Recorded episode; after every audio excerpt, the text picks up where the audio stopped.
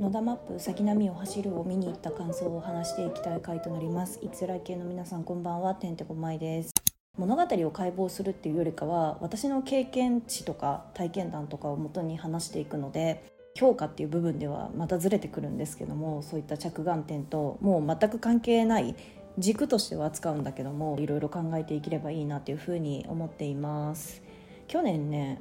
旧アナイト・アット・ザ・歌舞伎を見に行ったのに私感想話してなかったんだね。去年は見に行きました。そもそも私と野田マップっていうの出会いがフェイクスピアっていう高橋一生さんが主演でされていた戯曲との出会いからスタートしてますって。その時に野田マップっていう野田秀樹さんが書かれる戯曲に対してすごい魅力を感じてあとは衣装であったりだとか舞台芸術にはまったきっかけが野田マップだったんですよ。でその後ザ・ピー長澤まさみさんが出られているものを安倍貞夫さんが出られている作品ですよね。を見に行ってでその後去年2022年の時に旧「アナット・アット・ザ・歌舞伎」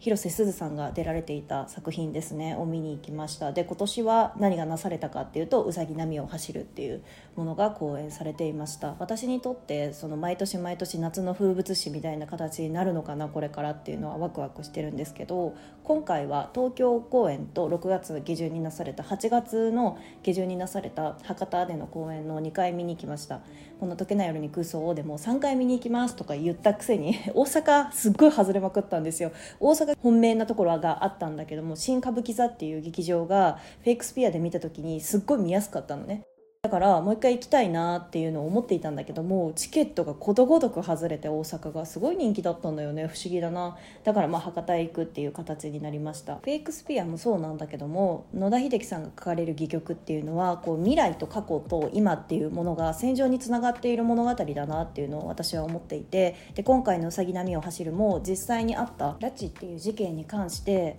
ベースとなっていたりもともと最初に発表された時に「うさぎ波を走るは」不思議の国のアリス」廃れた遊園地をベースに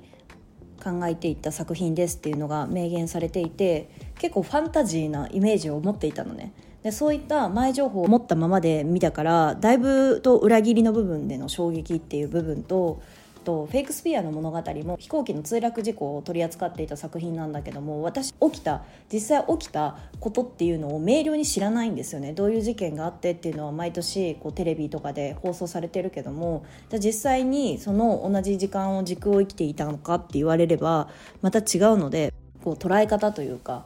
知らないものは消え去っていくんだなっていう感覚が大きくてで今回の「うさぎ波を走る」で AI 的な部分を取り込んでいたのね話の中で初音愛っていうね人物が出てくるんだけども VR の一部として。で戯曲って今まで人が書いてきて今チャット GPT とかが出ている中でじゃあこう過去の蓄積したデータっていうものは人間の頭の中に蓄積したデータよりも AI の方が優秀なわけですよね。でも AI の脆弱性の部分っていうのは人間は忘れていくっていう部分もあるけどもその忘れていくっていう部分もいいように作用している部分があってこうだからこそ起き上がろうってなるわけですよね。どれだけすりむいて傷ついたとしてもいつか時間が経てば忘れ去っていくんですよ。でもそれもある種皮肉のように感じたの。今回の拉致っていう事件に関してもいつか私たちは忘れていく必ず。でも AI はずっと覚え続けている。だからそこも皮肉っていう言葉だけではまとめられないんだけどもその AI はずっと覚えているけどもじゃあ君たちは忘れていくよね。そういったものに関していろんな情報を付加価値をつけることで幸せな物語として定義していくよねみたいな恐ろしさみたいな。たいなのも提示されているのかなっていうのを話を見てざっくりとした感想として持っていました。今回東京公演を見に行って博多公演を見るまでに約2ヶ月時間があったのね。6月に見て8月の下旬に見たから。その間にチェーホフの「桜の園」っていう本とあと「不思議の国のアリス」と「鏡の国のアリス」の作品を見ていたの。でも言葉にすることがすごく難しくてというかそもそも私はこの作品に対して言語化することを抵抗感を抱いていたんだって思ったの。なんかフェイクスピアは、まあ、一番最初に初めて野田秀樹さんが書かれた戯曲と出会った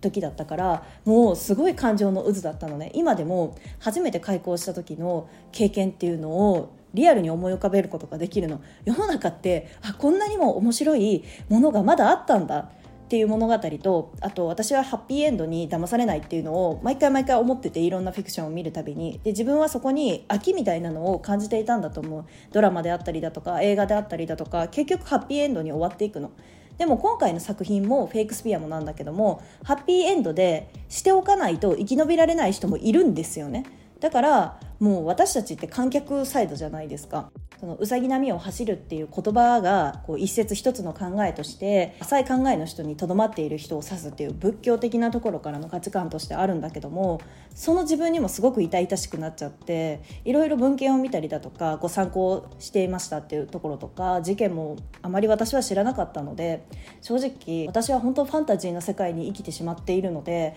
その話を見た時に「赤い靴」っていう童話ありますよね。私が小さい頃に NHK の「みんなの歌」とかで流れていたの赤い靴履いていた女の子偉人さんに連れられて行っちゃったっていう歌があるんですけど多分今の子供たちって令和の子供たちって聞かないですよねこの音楽聴いてるのかもしれないけどそれをすごい頭の中で思い浮かんだの。多部未華子さん演じるアリス役のこのキャラクターがお母さんお母さんって泣いてる時にすごいそれを思って彼女が着ている洋服は青色なんだけどもなんかそこで赤い靴の歌詞をねすごい思い浮かべて不思議な気持ちになりましたね。でチェーホフの「桜の園」の作品を見たこう私個人の感想なんですけどもこう没落貴族の抵当支払うために、まあ、競売に出されるその園みたいな桜の園があるんだけどもそこで出てくる、まあ、いろんなキャラクターがいるんですね。今回のキャラクター設定にもなっている名前秋山夏子さんが演じられたキャラクターですよね。彼女のこうベースとなったものなのかなっていうふうには思っていて過去に取り残されるラネー・フスカヤっていうキャラクターと未来に進んでいく、まあ、他のキャラクターいろいろいますよね。アーニャとかワーリャとか。そういった人々たちがこう過去に取り残される人々そして未来に進んでいく人々の両方を描いた作品かなって私は桜の園を読んだ時に思ったの。でこう時代の移り変わりっていうものこう扉を開けていくっていうところですよね。時っていうもの時間っていうものが変わっていきますよっていうものが示されている、まあ、作品かなって思ったの。だからこうベースとしてその作品にね織り込まれてますよみたいな感覚がすごいわかるなってていうふうに思って桜の園の話になるんですけども桜の園って結局ラネーフスカヤとかアーニャとかワーリャとかいろんなキャラクターが出てくる中で同じ舞台を有していてもその園桜の園抵当に出されているそこの場所ですよねうさぎ波を走るだったら遊園地ってあの設定されているところっていうのは同じ舞台を有していてもこう身分によって思いの馳せ方っていうのが違うんだっていうのを桜の園を読んだ時に思ったの。でなんかそれって本当に比喩表現というか題材を扱っているなって思ったのはいろんなねうさぎ波を走るもいろんな題材が織り込まれているからそこから借用するのであれば拉致っていう事件に関して当事者である人たちと実際作品の中にもありましたよね。こう電話をつないで時間稼ぎをしてくれっていう警察っぽい人が出てきたりだとか。高橋一生さんが、まあ、うさぎ役として出てきて最終的にアミョン人ですっていう風な形で言葉が出てくるんだけどもこういうキャラクターですっていう風に出てくるんだけどもその人が思い描いているそこで幸せに過ごしたけども違和感を感じていく。それこそ時代の扉をどんどんどんどん開けていってこう自分の価値観が変わっていく様であったりだとか大人なんていらないだったかな。親なんていらないか親なんていらないってこうアンサブルの方たちが言うセリフがあってで逆に子供なんていらないみたいな発言をこうピーターパンのね世界観を入れてやってくるお話もあるんだけどそのこう対立みたいなのも同じ舞台を有してるんだけども同じ事象を経験してるんだけども立場によってこう価値観とか考え方とか思いの馳せ方っていうのが違うよなっていうのをねハッとがつきさせられたなっていうのを思いましたね。桜の園についた香りっていうものをその時間が経過するたびにこう自分のものだってこう錯覚してしまうようなもの。でうさぎ波を走るでもそうですけどそれは私の物語だったんだっていうことでこう負に落とさせる様であったりだとかいろんな物語が出てくるんですよね。本当に時を移行して過去に行ったりだとか未来に行ったりだとかそれこそ VR の世界に飛び込んだりだとか現実世界に戻ってきたりだとか仮想現実の世界と現実を行き来したりだとかすごいはちゃめちゃなんですね。時空の飛び越えみたいなのが。でそれを高橋一生さんがこう飛び越えていくっていうのもまあ織り込まれているのかなっていうふうに思っていてでもその飛び越えていくたびに付加価値みたいなものをどんどんつけていくんですよね。松たか子さん演じるアリスの母親っていうキャラクターがいるんだけどもそのアリスの母親はその物語を見ることによっておそらくいろんな物語を作っていくことによってこう自分の幸せな物語を模索していったんじゃないかなっていう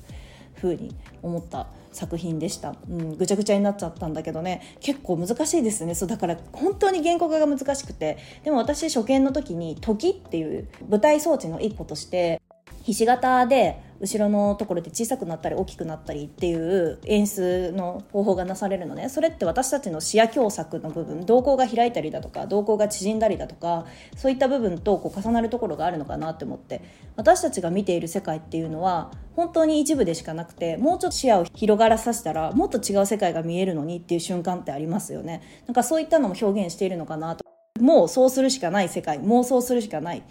世界ってこうアナグラムがねいろいろね織り込まれてるのすごい面白いなって思って私見ていたんだけど本当にもうそうするしかない世界なんでね。実際問題起きてしまった。じゃあそれが仮想だったのか事実だったのか現実だったのか幻想だったのかっていうのはもう自分の解釈で委ねられる。さっき言ったように同じ舞台装置があるけども舞台が存在してるけども桜の園だったり同じ桜の園っていうものを経験してきたけどもその登場人物によって思いを馳せる瞬間が違ったりだとか付加価値っていうものが違ったりだとか時が移行することによってその土地っていうものの執着に関して変わってきたりだとかそういったことをね思いました私は。舞台装置のところでひし形の部分が開いたり閉じたりするのは、まあ、目の狭窄って話もしたんだけどそこからね飛び出したりだとか物語が飛び出さずに後ろで投影されていたりだとか大きい時計がねそこでね動かないの。時計がずっとそこで動いてるの。だから本当になんか時間は進んでいるのに時が止まっている感覚っていうのはあると思うのね、まあ、被害経験者って一言だけは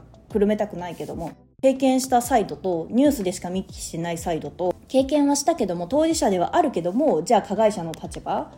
でも加害者の立場であっても被害者の立場とか「ザ・ B を見た時の作品の感想と類似してしまうんだけどもこう誰しもが加害者であり誰しもが被害者でありみたいな感覚があったのねその「ザ・ビーを見た時に。それとはまた違うんだけども同じ舞台を有してるけども考え方は変わってくる。でもその小さくなったり大きくなったりアリスもお酒を飲んで大きくなったりちっちゃくなったり実際ね不思議な国のアリスでそういうシチュエーションありますよね。ああいうものがあるところでこう自分の幻想にすごくすがっている部分があったりだとか自己解釈にすごい委ねられる部分であったりだとかこう見ている我々の観客に対するこう作品っていうものを目にした時にじゃあどういうふうに揺らぐのかとかどういう感想を付随させるのかって本当本人に限るよなみたいなそこをすごい揺さぶられている感じがしてうわっていうゾワってする感覚でしたねだから本当なんか物語に明言するっていうよりかはそういった獲得体験での話になっちゃったんだけどもそういったのをもう一回ね最近8月下旬に見に行った博多での公演を見て、うん、追体験をすることができました。Q の時は源氏と兵士の話をベースにあったからでそしてクイーンの曲を取り入れてやっていたからこうフィクション味が強いというかすごく幻想的な話だったのね。あの話もね私言語化したと思ってたんだけどしてなかったね配信してなかったねあの話を見た時にすごくフィクション味が強いというかその遠い世界にあるお話みたいな感覚が私の中にあってより一層ねでも今回の話とかそのフェイクスピアの墜落事故のお話が織り込まれているものに関しては遠い話じゃないよね実際問題日本っていうところで存在していたら何かしらこう関与している部分があって聞いてきた部分があってだから遠いところの話だけではこう済まないというか考え続けなければならないというか。うん、っていうものを思いました。そうだからね時空を超えた過去未来現在っていうその時空を行き来するみたいなところにいろいろ伝えたい部分があるのかしらっていう思いになった作品でしたね。っていうか私は考えたいなっていうふうに思いましたね。AI の台頭によって仕事が消えるランキングみたいな一旦出ましたよね。私たちもちょうど就職活動が重なってたのかな。いやもう社会人だったなぐらいの時にこう友人と集まった時にあ自分の職業なくなるっぽいわっていう人もいたりだとかあ私はなくならないらしいわそのランキングには。ああよかったって安堵する姿であったりだとか。AI の台頭によって便利になりました。じゃあそのどんどん技術進歩なされていく中で消え去っていくものもあるよね。忘れ去られていくものもあるよね。とか脅威の部分で拡張されるようになりましたよね。考えていかなければならない同時に、うん、なんかそれもすごく突きつけられているようで。未来を考えようとか今を考えようとかそういうブームがあるけども野田秀樹さんってこう過去にやっぱり立ち返らないといけないよね。とかなんかそういったことをこう視聴者観客の位置私は思いましたね。こう未来を見てこいよ明るいよとかさ 暗いのに暗い世の中なのにもう無理やりプラスにポジティブに変換して肯定していくっていう様もすごい憎いなっていうのを私は思っているの。でなんか過去はもう過去なんだからみたいなのでさゴミ箱に入れてしまってさ捨てられるみたいなさ感覚みたいなのもあってまあそれに救われてる部分もあるんだよ。でも考えていかなきゃいけないんだよ結局。じゃないと前に進めないというか、うん、っていうのは思いましたね。だから AI はそれをきっとずっと覚え続けていくんでしょうね。人間が忘れていったとしても。人間が今の目先の快楽だけに溺れていったとしても AI は忘れない。でも人間のまあ良さみたいなのもその物語と対峙する時に思って結局こう関係性から生まれるものって人間しかないというか人間ができるのって書き言葉を書けることじゃないですか。デバイス上でもね AI とかチャット GPT とかだったら質問したらさわーってさ出てくるでしょ？だから書き落としてるんだけど実際文字的には。演出の一個としてね勝手に文字を打っているみたいな あの演出があったんだけど。でも言葉を喋ってじゃあ言葉を書いてっていうのが AI にできるようになりました。じゃあ人間はなんかそこを超越したものは何かっていうとやっぱり関係性。向こうは一時的にこう膨大な情報からピックアップして正しいものを準備して提示することはできるけど人間はまあ流動性というか過去も未来も現在も含んで統合的に判断できるっていうのが、まあ、まだ魅力的かな。でも今のさもうだいぶ技術進歩してるからそういった機能的な部分も過去も現在も未来も統合して考えられているからじゃあ人間の意味意義って何だろうねっていうところに つながっていきますよね。っていう、まあ、物語の私の感想になりました。がそうあとね、まあ、一つ話したかったのが「不思議の国のアリス」だったっけ？あじゃあ鏡の国のアリスだったっけ？ちゃ猫が出てくるじゃん。でこの「うさぎ波を走る」でもあすごい素敵だなと思ったんだけどチュジュネコみたいなそういった名前で出てくるの。元ネタになったアリスシリーズの話ではチャネコって虚像の部分というかずっと赤い点を見てて移動したらなんか緑の点に見えたりする作用あるじゃん。錯覚か錯覚の作用みたいなのがさあるじゃん。なんかそういった部分で使われていますよね。だからそういう機能で使われているのかなとか考えたりだとかその地中猫ができたりきた時に錯覚として思いたい。それは出来事は錯覚だったんだみたいななんかそれはまあハッピーエンドを結局私は望んでますよね、うん、実際あった問題が織り込まれているからもうそれは錯覚だったんだと思いたいみたいな。そういう浅はかな考えになってしまった。もうこれのタイトルにもう本当回帰してきますよね。うさぎ波を走る。あと私博多座で見れたのがすごく嬉しくて理由は2点あって1点は博多座がすごい面白い舞台だよっていうのを聞いていたから宅配の時間がなかったんだけども今回は。食べられるらしくて。で実際出店のようにいろんなものが販売されていたのね。屋台のように。それがお祭りみたいな感じですごく面白くて。あと待合室その外のロビーみたいなところも階段が綺麗になっていたりだとかすごく綺麗な機場でしたね。であと2点目はその博多ってまあ福岡県ですよね。あの九州の方ってこう大陸に続く、まあ、朝鮮半島っていうか韓国とかっていうところの入り口出入り口として存在してますよね。歴史的観点であっても。だからその土地で見れたっていうのは結構大きいかなっていうのを思った。で私はそのうさぎ波を走るを博多で見る前に隣の施設に福岡アジア美術館っていうのがあるのね。で当時 そこの美術館に行った時にそうめっちゃ面白かったんだけど子供用の美術館みたいなのもあってなんかもうでも終了しちゃうらしいんだよ9月になるまでに。私が行った時に周りのさ家族とかが「え終わらないでほしい」とか言ってたんだけど美術館って結構静かに見れる施設でしょ？子供とかがワーキャーワーキャー言ってるとこう怪げな顔をする層もいるでしょ？じゃなくて芸術とか美術とかもうちょっと身近に触れようよっていうのでなんか飛び出す絵本みたいな形のブースがあるの。もう周りはちっちゃい子ばっかりだったんだけど私はねなんかそういうの面白いなと思ってその美術館を見に行ったんだけどもそういった展示もなされてました。であともう一個の展示は水に関する展示がなされていて水をこう題材として。ここはま海外のアーティストとかの作品が置いてあったりだとか来日の韓国の人として住んできた人がこう海の海峡の部分をやっていくインスタレーション的な部分の作品が映像の作品か部分が展示されていたりだとか。この福岡アジア美術館の中にちょうどね私が行った期間の最中に韓国のとあるデザイン科がある芸術美術大学なのかな？っていうところの卒業作品展示会みたいなのがあったの。海外出展バージョンで。でたまたまあ面白いなと思って関連性もあるし今回の「うさぎ波を走る」と見に行ったの。でそこで、まあ、芸術の違いというか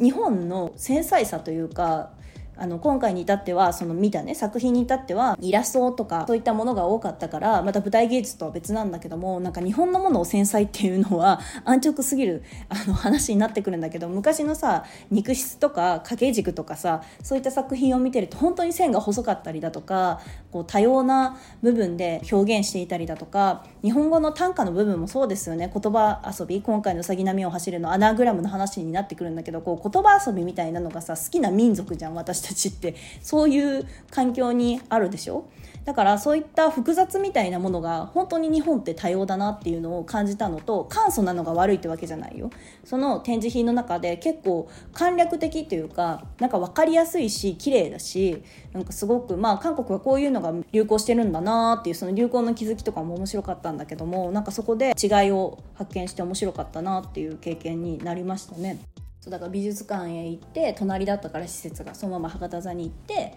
見て私はもつ鍋を食べてまた九州旅行をするっていう プランニングで行きましたけどがやっぱりね言葉にしてしまうと本当になんか感想的な部分になっちゃうから嫌だね感想が。本当に。何も求められてないんだけどもやっぱりこう初期衝動みたいな部分と実際今回ね経験体験してきた感想とはなんか言葉に落としてしまったら全然程遠いんだけどもさでも衝撃だったのには変わりがないから、まあ、今年も今夏も今夏も見れてよかったなっていう思いです。来年の夏もパンフレットにやるって書いてあったからまあ、それは見に行きたいなっていうふうに思ってます。ここまで聞いてくださった皆さんありがとうございます。定まってないまま話しちゃったのでまあなんだろうっていう感じなんですけども話しておきたいなと思ったので話させてもらいました。また次回もお聞きしていただけるとお会いできると嬉しいです。おやすみなさい。バイバイ。